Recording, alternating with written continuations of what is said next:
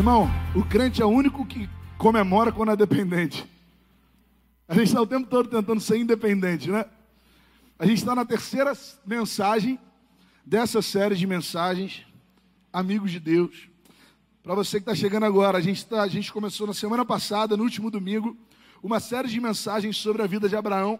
E a gente está estudando a vida de Abraão ponto a ponto, percebendo, entendendo aquilo que Deus quis fazer através dele e fez através da vida dele, né, enquanto estava vivendo esse tempo. A gente fez um, um propósito de oração com Deus, de colocar o nome de três pessoas que a gente ama, três amigos, assim, três parentes, três é, sobrinhos, filhos, três pessoas que você ama e que hoje vive um tempo de afastamento do Senhor. Hoje vive um tempo distante dos caminhos do Senhor. E aí a gente está fazendo um momento de oração todos os dias por essas vidas até o último domingo desse mês. Se você não tem o papelzinho, no final você me lembra que a gente entrega. Alguém, por favor, localiza os papeizinhos aí para mim, para poder a gente entregar no final. Tá bom? E aí na semana passada a gente falou sobre o chamado de Abraão, sobre a vocação dele sobre o primeiro encontro que ele teve com Deus. Na quinta-feira, a gente falou sobre a promessa que ele recebeu. A gente viu que a promessa era muito mais do que receber bens materiais. Quem estava aqui quinta-feira aí? Porque essa série de mensagens está sendo domingo e quinta. Então, se você é pastor, não posso vir na quinta, correria, muita minha rotina é muito pegada. Irmão, bota lá no, no canal no YouTube, não tem problema. Assiste junto com a gente cultua junto com a gente, que vai, já vai valer a pena. Creio eu que já vai valer a pena. E hoje eu quero falar com você sobre dependência. Quem estava aqui quinta, percebeu uma coisa. Abraão era alguém rico, amém? Amém? Está tá, tá me acompanhando aí? Me ajuda aí. Eu sei que eu tenho mania de amém, mas é porque eu sou um cara carente, assim, tipo assim. Preciso ver que o pessoal está prestando atenção, entendeu? Eu já expliquei para vocês. Eu vou para a torcida do Flamengo, não vou para do Botafogo. Aí eu sinto falta, assim, do, calor humano, sabe? Então é, é por causa disso. Abraão era alguém muito rico. Era alguém que tinha muitas posses. A gente viu na quinta-feira que depois de, ter, de ser alguém rico, ele foi para o Egito. E quando voltou do Egito, ele voltou mais rico ainda. Então alguém que já era rico foi para o Egito e quando saiu do Egito, voltou ainda mais rico. Só que isso é um problema. Isso foi um problema para Abraão. Né? É, para a gente é até difícil pensar que riqueza pode ser um problema, né? Mas em alguns momentos a gente não sabe lidar com a riqueza que Deus dá a gente. Em alguns momentos a gente não sabe lidar com as bênçãos que Deus deu a gente. E aí Abraão viveu uma realidade que eu até citei no domingo passado e eu quero te lembrar. Ele viveu uma realidade de confronto, porque ele era nômade. Ou seja, ele ia, usava os recursos naturais que tinham naquela terra e depois saía. Só que não, era muita gente. Pastor, muita gente quanto? Muita gente, ao ponto de terem 318 homens na casa de Abraão, na família de Abraão, que eram treinados só para guerra. Ou seja, imagina um cara que tem um exército particular. Imagina alguém que tem 318 homens só treinando para guerra. Os caras não, não eram pastor, não era, não, era só para cuidar da guerra, só para se tivesse algum problema, ele tinha um exército lá. 318. Vamos supor que esses homens eram casados, fossem casados. Vamos supor que eles tivessem pelo menos um filho. O que deveria ser até mais, na verdade, né? Mas vamos supor que eles tinham só um. está falando de mil pessoas só para cuidar da guerra.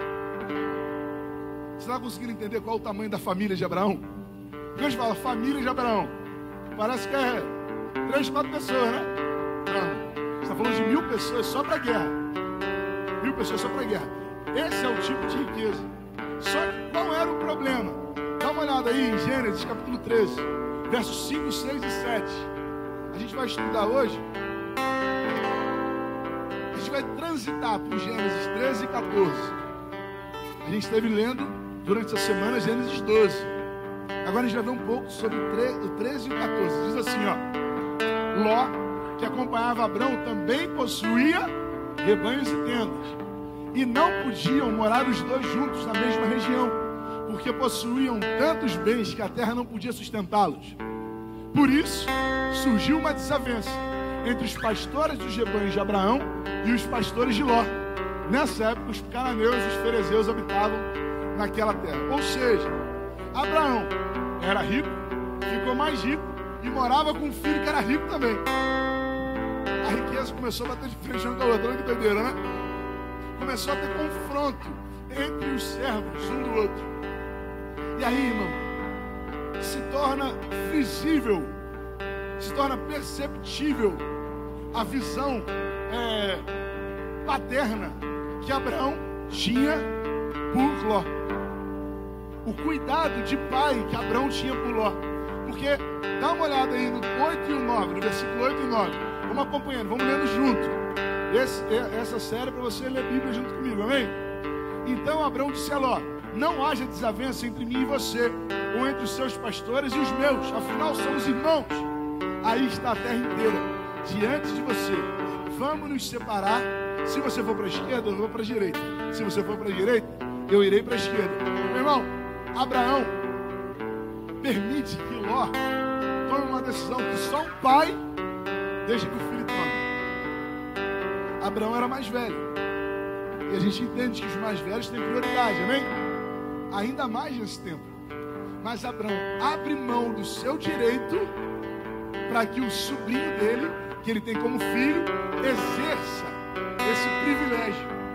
Abraão abre mão do seu direito para que o seu sobrinho tenha um privilégio. E aí, olha só, Ló, 10 e 11. Ló, então olhou Ló e viu todo o vale do Jordão, todo, bem, todo ele bem ligado até Zoar. Era como o jardim do Senhor, como a terra do Egito isso se deu antes do Senhor destruir Sodoma e Gomorra. Ló escolheu todo o vale do Jordão e partiu em direção ao leste. Assim, os dois se separaram. Nesse momento, verdadeiramente, Abraão está começando a ter o seu caráter forjado, sabe? Porque, no primeiro momento, ele recebe a palavra de Deus, mas ele ainda não consegue entender o que, que significa viver pela fé. Aqui é quando os olhos de Abraão começam a se abrir para aquilo que não é capaz, aquilo que não somos capazes de enxergar. Abraão começa a perceber aquilo que não se vê. Ló foi seguir aquilo que era visível. E quando a gente não é guiado pela fé, quando a gente é guiado apenas por aquilo que a gente é capaz de enxergar, quando a gente começa a dosar circunstâncias, ainda que pareça um caminho de bênção, ainda que pareça uma porta se abrindo, esse caminho pode levar à destruição. Ainda que tudo pareça estar certo, quando nós somos guiados pelos olhos da fé, quando não somos guiados pelos olhos da fé, esse caminho leva à destruição. Ló estava rumando, estava sendo direcionado para Sodoma e Gomorra, enquanto Abraão toma um posicionamento de fé. Fé não é dar um tiro no escuro, irmão. Fé é entender aquilo que Deus quer para a sua vida. Fé não é ir na direção do incerto. Fé é ir na direção do que é certo, ainda que seja impossível. Fé é ter a certeza de que vai dar, ainda que todas as circunstâncias digam ao contrário, porque não é sobre a nossa capacidade, não é sobre o nosso dom, não é sobre o nosso talento, mas é sobre vivermos uma jornada de fé ainda que a gente não saiba o nosso futuro. Mas irmão, um copinho bonito, hein? Comprou agora, irmão? Estava escondido aí? Gostei. Minha avó já foi embora no primeiro culto. Segunda-feira é o dia mundial de ficar rouco. Ló, é, Abrão, estava sendo guiado por aquilo que os nossos olhos não são capazes de ver foi guiado por misericórdia. Abraão foi guiado por compaixão. Abraão não foi guiado por interesse, ele foi movido por fé e generosidade. Enquanto Ló ainda escolhe aquilo que era capaz de se ver. E aí isso trouxe alguns problemas para Ló. Um problema é um problema muito conhecido, que a gente ouve falar muito, tem até a musiquinha, né? Da mulher que virou estátua de sal, né? É, Eva que gosta de cantar essa música, não estou conseguindo lembrar agora. É aí, ó, tá, vendo? Quem tem filho pequeno já sabe. Então, além da destruição, que todo mundo sabe que Sodoma e Gomorra foi destruída, além de ter perdido a sua esposa, Ló ainda se envolve em outra enrascada. Irmão. Não é só essa. Ele conseguiu ser campeão, arrumou mais uma. Quer ver? Dá uma olhada aí comigo. Lá em Gênesis 14, do versículo 8 até o versículo 13.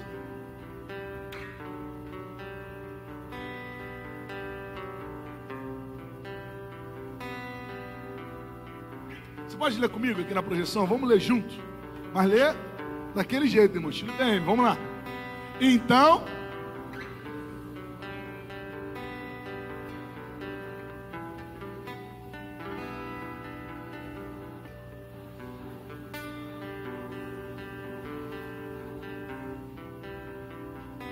Contra Kedorlaomer, rei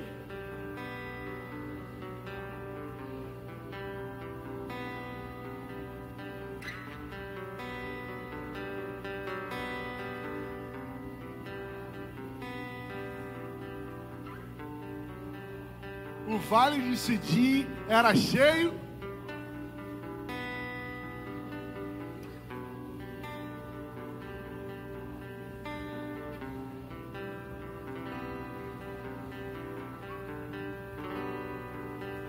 Os vencedores saquearam todos os bens de Sodoma.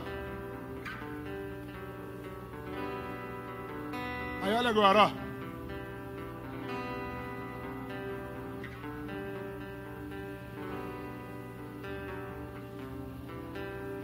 versículo 13.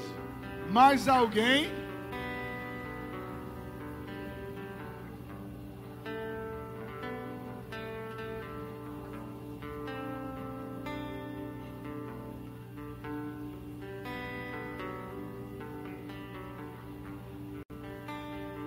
Você viu que nesse texto tem várias sugestões de nome para você colocar no seu filho, né? Várias sugestões você pode batizar seu filho aí. Vai guardando, vai anotando. Magno já estava ali, ó guardando alguns nomes para colocar. Esse povo, vou dar uma, uma síntese do que está acontecendo ali. Quatro reinos subjugavam, cobravam tributos de outros cinco reinos. Durante, se não me engano, eu estou lembrando agora, 12 anos. No 13 terceiro ano, eles se levantaram para reclamar disso. Falaram, por que, que a gente está pagando se não tem nada, a gente não deve nada a vocês. Eles se erguem para ir contra esses quatro reinos. Só que esses cinco reinos, incluindo Sodoma e Gomorra, não foram capazes de vencer essa guerra. Eles não conseguiram bater de frente com os outros quatro. E aí uma pessoa foge e vai contar para quem? Para quem? Abraão. Sabe quando você era pequeno? Deu aquele problema na escola e foram chamar seu pai? Alguém já viveu isso aí, não? Você arrumou aquela confusão, tomou uma coça e o pai ainda teve que ir lá dar uma bronca em você, alguém não? Foi lá, quebrou a janela do vizinho, irmão. Quebrou o telhado lá jogando bola. E aí foram lá chamar o seu pai. Esse era Abrão, que olhava para Ló como filho.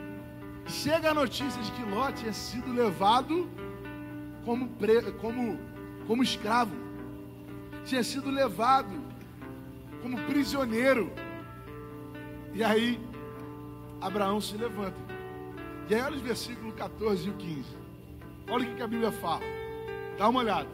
Versículo 14 e 15 desse mesmo texto de Gênesis 14. Quando Abraão ouviu que seu parente fora levado prisioneiro, mandou convocar, convocar quem? Me ajuda, vai. Mandou convocar os 300 Lembra que eu falei lá no início? Abraão chegou e falou assim: chama o meu exército particular. 318 homens treinados. A gente fala muito dos 300 de, de Gideão, né? Mas esses daí são os 300 de Abraão, irmão. E eles são bravos, hein? Eles são bravos. nascidos em sua casa, e saiu em perseguição aos inimigos até Dan. Atacou durante a noite em grupos e assim os derrotou, perseguindo-os até a hora, até Obar, ao norte de Damasco. Irmão, você consegue entender a proporção dessa vitória aqui? Você consegue entender? É tipo o Fluminense ganhando o Flamengo, irmão. O pessoal estava doido para falar sobre futebol, né? É que eu não tenho acompanhado, irmão. Eu nem falo muito mais. Irmão, entenda o tamanho dessa vitória. Cinco reinos não foram capazes de fazer aquilo que a família de Abraão fez. O exército de cinco reinos não conseguiram fazer aquilo que Abraão, com, com um pessoalzinho que tinha na casa dele lá, tudo, tudo pessoal que nasceu na casa dele, tudo viu, viu as crianças crescerem. Sabe, sabe quando você olha e fala assim, rapaz, vi essa pessoa crescer? Era esse pessoal. Esse pessoal foi até lá e derrotou os quatro reinos que não foram destruídos, não foram vencidos por aqueles outros cinco. Todo mundo celebrou, todo mundo achou que Abraão era um grande estrategista, menos uma pessoa: Abraão. Todo mundo achou que Abraão era um cara gigantesco militarmente, menos uma pessoa, porque essa pessoa sabia que não tinha sido provisão dele, mas tinha sido provisão do Senhor. Abraão sabia que não tinha sido fruto do seu próprio talento, mas tinha sido fruto da misericórdia do Senhor. Pastor, como assim? Por quê? Porque depois de uma vitória, irmão, duas alternativas se apresentam para a gente. Ou uma alternativa de a gente achar que realmente foi fruto da nossa capacidade, ou a alternativa de a gente reconhecer quem verdadeiramente faz. Quem verdadeiramente fala sim ou não. Logo depois, logo depois de ter vivido essa vitória, Abraão vai até o encontro de um rei, um rei cananeu, que habitava, governava sobre uma cidade chamada Salém. Salém. Salém é o termo cananeu que significa paz. Por exemplo, tem, é, tem um termo árabe que é salam. Quem já viu o clone aí lembra, né? Não é isso? Salam. Shalom. Quem já ouviu shalom? Dos judeus, né? Paz. Estou falando sobre paz. Inclusive, é, é um dos termos que compõe o nome da capital dos judeus. A capital de Israel. Qual é o nome da capital de Israel?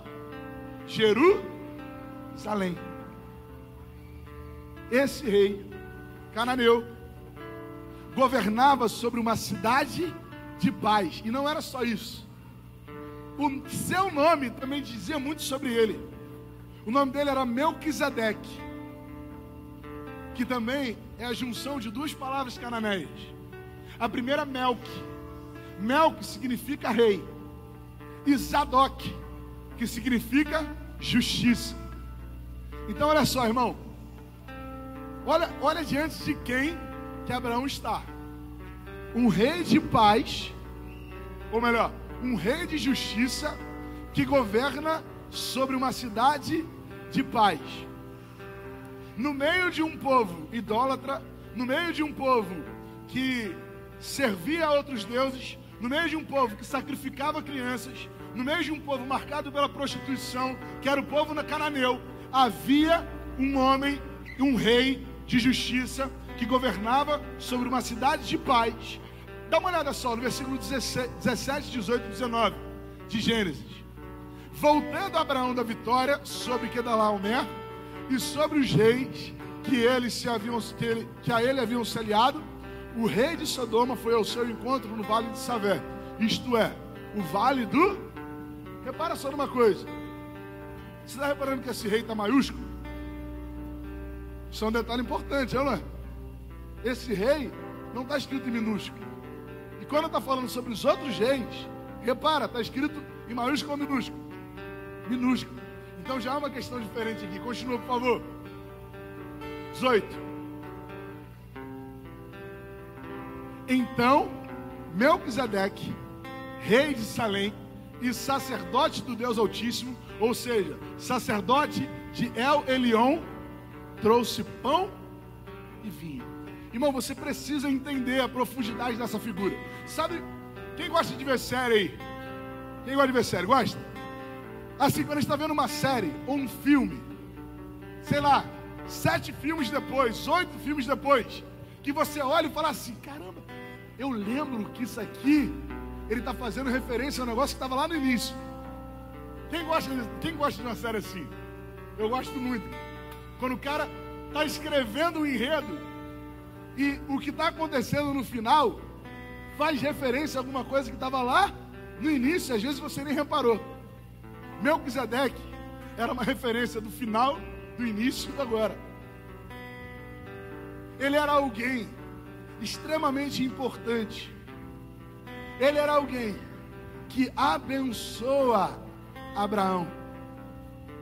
Ele é alguém capaz de abençoar aquele que foi chamado para abençoar todas as famílias da terra. Um rei de justiça que governa sobre uma cidade de paz, que é sacerdote do Deus Altíssimo. Você consegue entender sobre quem essa pessoa está apontando? Por exemplo, abra sua Bíblia aí lá em Mateus, capítulo 26, versos 26, 27 e 28. Dá uma olhada aí. Se você quiser anotar, irmão, anota. Vai anotando aí para você guardar isso aí depois. Mateus capítulo 26, versos 26, 27 e 28.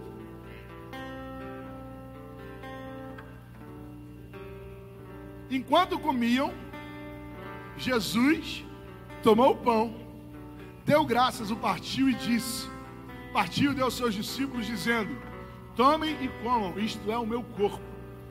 Em seguida, tomou o cálice, deu graças, ofereceu aos discípulos, dizendo: Bebam deles, todo, dele todos vocês. Isto é o meu sangue, da aliança, que é derramado em favor de muitos para perdão de pecados para o perdão de pecados. Quem lembra em qual ocasião Jesus fez e falou isso? Quem lembra? O que estava acontecendo ali? Eles estavam celebrando o que? Vocês lembram? Me ajuda aí, estava celebrando o que aqui? Me ajuda. Qual era a ocasião? Qual festa estava acontecendo nesse tempo? A Páscoa o último momento de celebração de Jesus com seus discípulos, a Páscoa. E eles eram judeus, amém? Qual era a Páscoa judaica? Quando Moisés tirou o povo do Egito, o que que ele ensinou? Vai lá, pega um cordeiro, poderia ter defeito o cordeiro? O cordeiro poderia ter defeito? Não. Pega um cordeiro sem defeito nenhum, você vai matar esse cordeiro e você vai comer o cordeiro. Se a sua família não for capaz de comer o cordeiro inteiro, você vai chamar mais gente, chama seus vizinhos, chama seus amigos, mas esse cordeiro tem que ser, ele tem que acabar no dia de Páscoa. Alguém está vendo o cordeiro ali?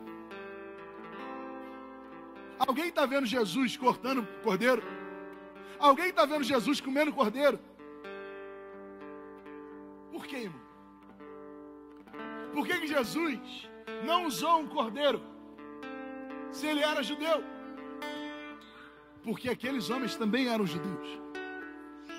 Eles sabiam tanto a tradição da Páscoa, quanto sabiam de um rei chamado Melquisedeque. Quando Jesus não dá o cordeiro, mas entrega o pão e o vinho, ele está falando assim: agora não é mais sobre o que Moisés fez. Agora não é um sacerdote ligado a Arão. Não é um sacerdote ligado ao cordeiro, porque eu sou o cordeiro. O cordeiro agora sou eu. Agora um sacerdote como Melquisedeque. Alguém que foi capaz de abençoar aqueles que abençoariam toda a terra alguém que é maior do que todas as coisas, alguém que é digno de toda a honra, alguém que realmente é, é aquele a quem nós podemos depender. Irmão Melquisedeque falava sobre o próprio Cristo. Melquisedeque era a figura do próprio Jesus no Antigo Testamento. Pastor, você está falando heresia. Você está falando heresia, não estou não. Quem está falando isso não sou nem eu. Dá uma olhada só em Hebreus. No livro dos Hebreus, na carta aos Hebreus, na verdade, lá no capítulo 7, a partir do versículo 1. Hebreus 7, 1. Olha o que, que a Bíblia fala sobre esse homem. A Bíblia fala assim: Esse Melquisedeque, rei de Salém e sacerdote do Deus Altíssimo, encontrou-se com Abraão quando este voltava depois de derrotar os reis e o abençoou. E Abraão lhe deu o dízimo de tudo. Em primeiro lugar, seu nome significa rei de justiça. Depois, rei de Salém, que quer dizer rei de paz. Sem pai, sem mãe, sem genealogia, sem princípio de dias, nem fim de vida, feito semelhante ao Filho de Deus, ele permanece sacerdote para sempre. Considerem a grandeza desse homem, até mesmo o patriarca Abraão lhe deu o dízimo dos seus despojos. Meu irmão, Abraão sabia de quem ele dependia. Abraão sabia quem tinha dado a vitória a ele. Abraão sabia que os 318 homens nunca seriam capazes de derrotar quatro reinos. Mas ele também sabia o Deus que ele servia. Ele sabia que aquele que guerreia as nossas guerras é quem nos faz mais do que vencedores no Senhor. De quem você depende, irmão? Porque logo depois aparece uma outra figura, um outro rei. Um outro rei se coloca diante de Abraão, lá em Gênesis 14. Volta para Gênesis 14 aí. No versículo 22 e 23. Abraão respondeu Bota por favor do 21, Lilian, por favor. O rei de Sodoma disse a Abraão: Dê-me as pessoas e pode ficar com os bens. É um bom negócio, não é? Depois de ter vencido a guerra, o rei de Sodoma decide dar um prêmio para Abraão. Ele fala assim: Eu só quero, só quero as pessoas. O que for, o resto você pode levar tudo para você. Mas Abraão respondeu ao rei de Sodoma: De mãos levantadas ao Senhor, o Deus Altíssimo, Criador dos céus e da terra, juro que não aceitarei nada do que pertence a você, nem mesmo um cordão ou uma correia de sandália, para que você jamais venha dizer: Eu enriqueci Abraão. Irmão, nós temos aceitado o favor das pessoas erradas nós temos aceitado benefícios que não nos acrescentam em nada, porque a gente está tentando dar um jeito para a promessa que Deus colocou no nosso coração, sem saber que só quem faz é Ele. Só quem pode agir é Ele. O rei de Sodoma abre uma porta. De repente, se a gente ouvisse, a gente fala assim: olha que benção. É, não é? Olha que benção uma porta se abrindo, está vindo uma pessoa para me abençoar. Tenha discernimento do Senhor, irmão. Tenha discernimento do Senhor. Abraão entrega o dízimo em sinal de gratidão, de dependência ao Senhor, mas não aceita os, os benefícios do rei, porque ele sabia quem tinha dado a vitória a ele. Meu irmão, queria muito que você saísse daqui respondendo essa pergunta: De quem você tem dependido? Você tem dependido da sua conta, do seu emprego, da sua estabilidade, dos seus patrões, de políticos. Você tem dependido do seu talento. Você tem dependido da sua visão. Não, irmão. Saia daqui sabendo que só existe uma pessoa que é capaz de nos sustentar. Só existe uma pessoa que é capaz de, manter, de nos manter em pé.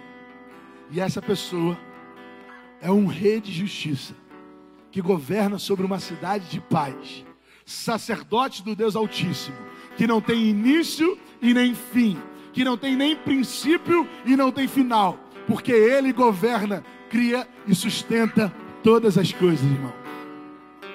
É sobre esse Deus, esse Deus, que eu queria que você colocasse a sua esperança essa noite.